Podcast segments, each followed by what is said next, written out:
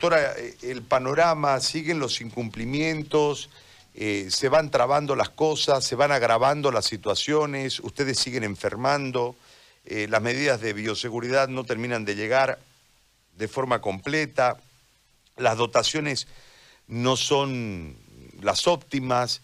Este, cuéntenos, por favor, doctora, la saludo y le agradezco muchísimo por atender nuestra llamada.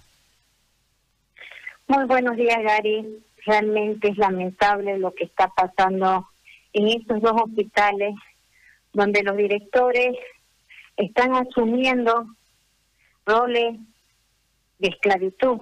En el plan 3000 es lamentable decir que el director ha hecho trabajar al personal de salud fuera de horario, duplicando sus horas y no y no hay cancelación de su trabajo.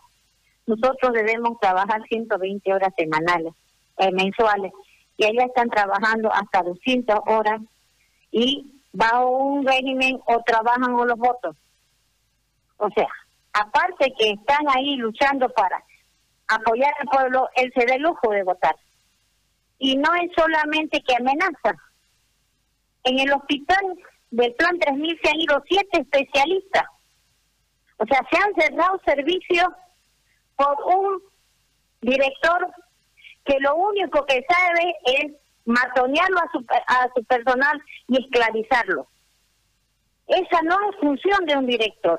Y lo peor es que el CEDES, el doctor Marcelo, que es el que lo designa, no ve esto.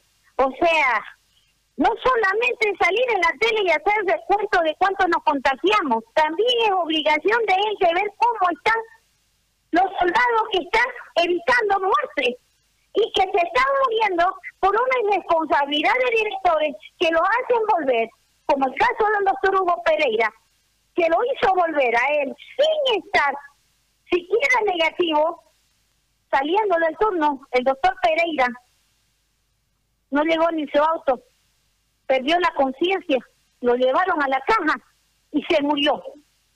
Esa es una irresponsabilidad netamente del doctor, el doctor Arana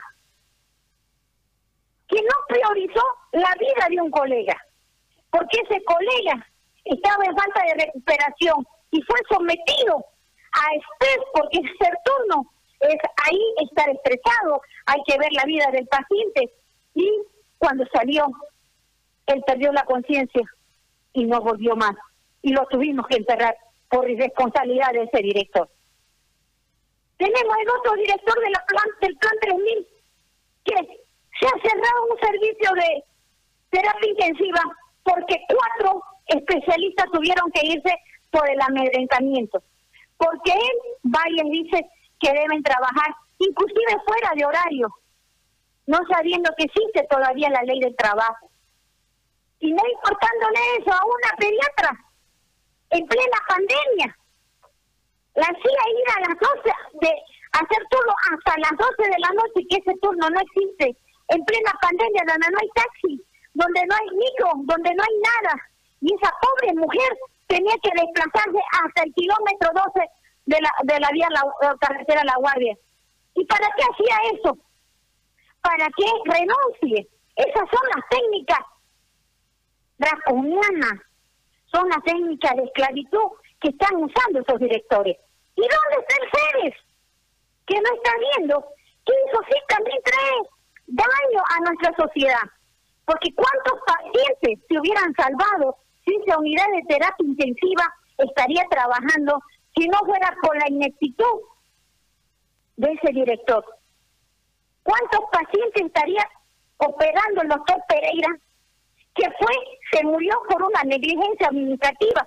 El doctor Arano es culpable de un homicidio culposo. ¿Dónde está el FEDES que no ve eso? Solamente sirve para salir en la tele y no cuidar al personal. No,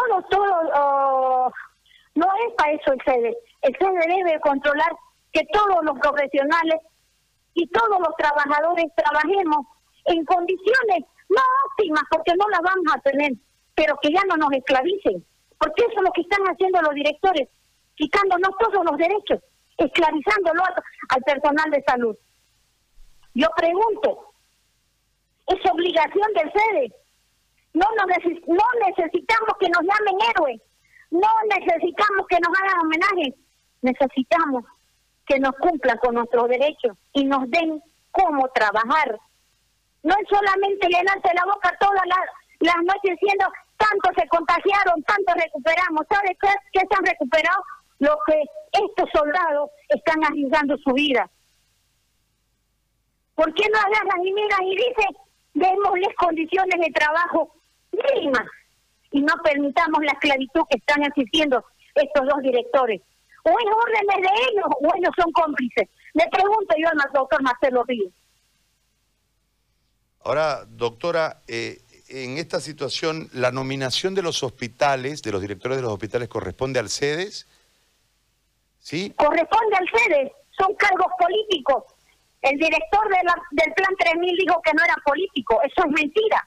Los dos directores son cargos políticos porque ninguno es concursado. Todos son aveñas políticas del CEDES. Son los mejores amigos o los mejores partidos de, de, los mejores militantes del partido. No son cargos institucionalizados. Y con la venia de sus amigos y de su partido, con la venia del director del CEDES y del gobernador, porque no está controlando esto. ¿Dónde es que nos están diciendo somos héroes, señor gobernador? Si nos están esclavizando en su gestión. En su gestión, dos directores están esclavizando están haciendo trabajar a un enfermo.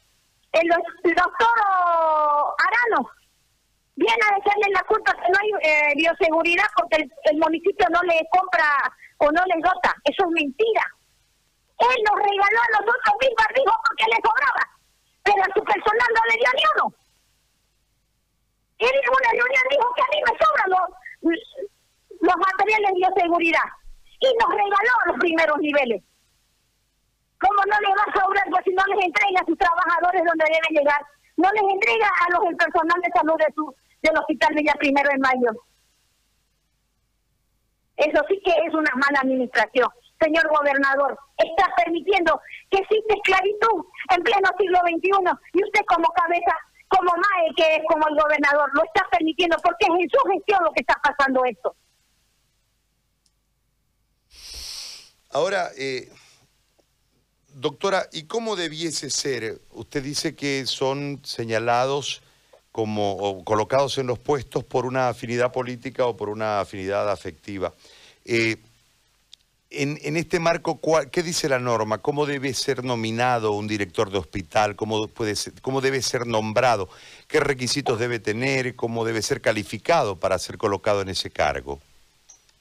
Debe ser institucionalizado, debe ser concursado el director del hospital de la Villa Primero de Mayo, el doctor Arano, siete años que está ahí en forma política, en forma no institucionalizada, siete años que viene y tenemos no tres, cuatro papeles, tenemos un prontuario de todos los delitos que les ha cometido a, los trabajadores de salud, que se les ha mandado a hacer, pero como es culpa y es el mejor político que ellos tienen, porque no es el mejor director, es el mejor procurador político, porque allá le mandan a, a, la Biblia, ah, no, este es sobrino del, asambleísta tanto, este es primito del otro.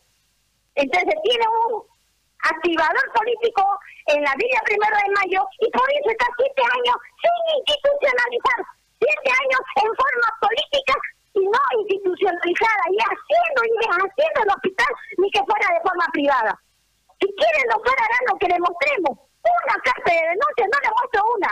Le muestro dos cartas de todas las dañineras que les ha hecho a, a los profesionales y a los trabajadores en salud. Y del a la sociedad. Porque lo que ha hecho el doctor Arano es realmente delincuencial contra la sociedad. Lo que está haciendo el doctor Arano hace siete años que el CEDE no lo escucha porque es un operador político. Ni siquiera contestan las cartas. Y yo se las puedo mostrar. Tiene que ser la muerte de doctora Mano. Tengo dos cartas llenos que enviar las cartas al CEDES. Que ni una la contestaron. ¿Cómo la van a contestar pues, si, es su, si es su activador político? Si es su mejor hombre, como ellos dicen, para hacer su campaña política. Y eso yo le pregunto al señor gobernador. ¿Es correcto hacer esclavitud, estar matando al personal de salud bajo su gestión, porque usted es la madre, señor gobernador. Usted es el responsable último de lo que nos está, nos está pasando. Que no haya terapia intensiva en el plan 3000 es correcto, porque usted tiene un operador político que hay que renunciar a siete especialistas por tirano y por esclavizador. Eso no es correcto. Yo creo que Santa Cruz no se merece eso. Santa Cruz se merece gente de consenso. No creo que no tengan gente de consenso. O es que todos se creen Murillo. Es igual, estos se creen Murillo. Ellos se creen intocables. ¿Por qué? Porque están bajo la bandera política. Le hago la última consulta. El, el CEDES no los ha oído a ustedes, ya que eh, ante este cuadro de situación que usted marca, donde el interés es netamente político desde la activación política y no en realidad la salud, ustedes han podido representar a su, a su gremio ante el CEDES y si han tenido respuesta de parte del doctor Ríos o del propio gobernador. Como le explico yo, del gobernador, no sé si el doctor Ríos le ha comunicado, pero el inmediato superó el, encargado de salud es el doctor Ríos.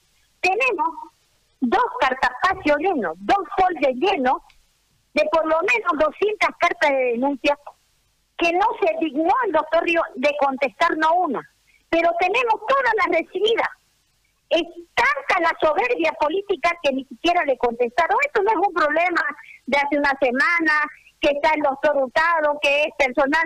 El anterior dirigente, que era el doctor Viviano, también tenía problemas, porque ¿dónde se va a quejar ese profesional? ¿Dónde se va a quejar ese trabajador? Si no es su sindicato. ¿Dónde se va a quejar? Ya que los políticos, las autoridades, hacen vista gorda. El doctor Río tiene más de 200 denuncias y ni una la contestó. Ni una.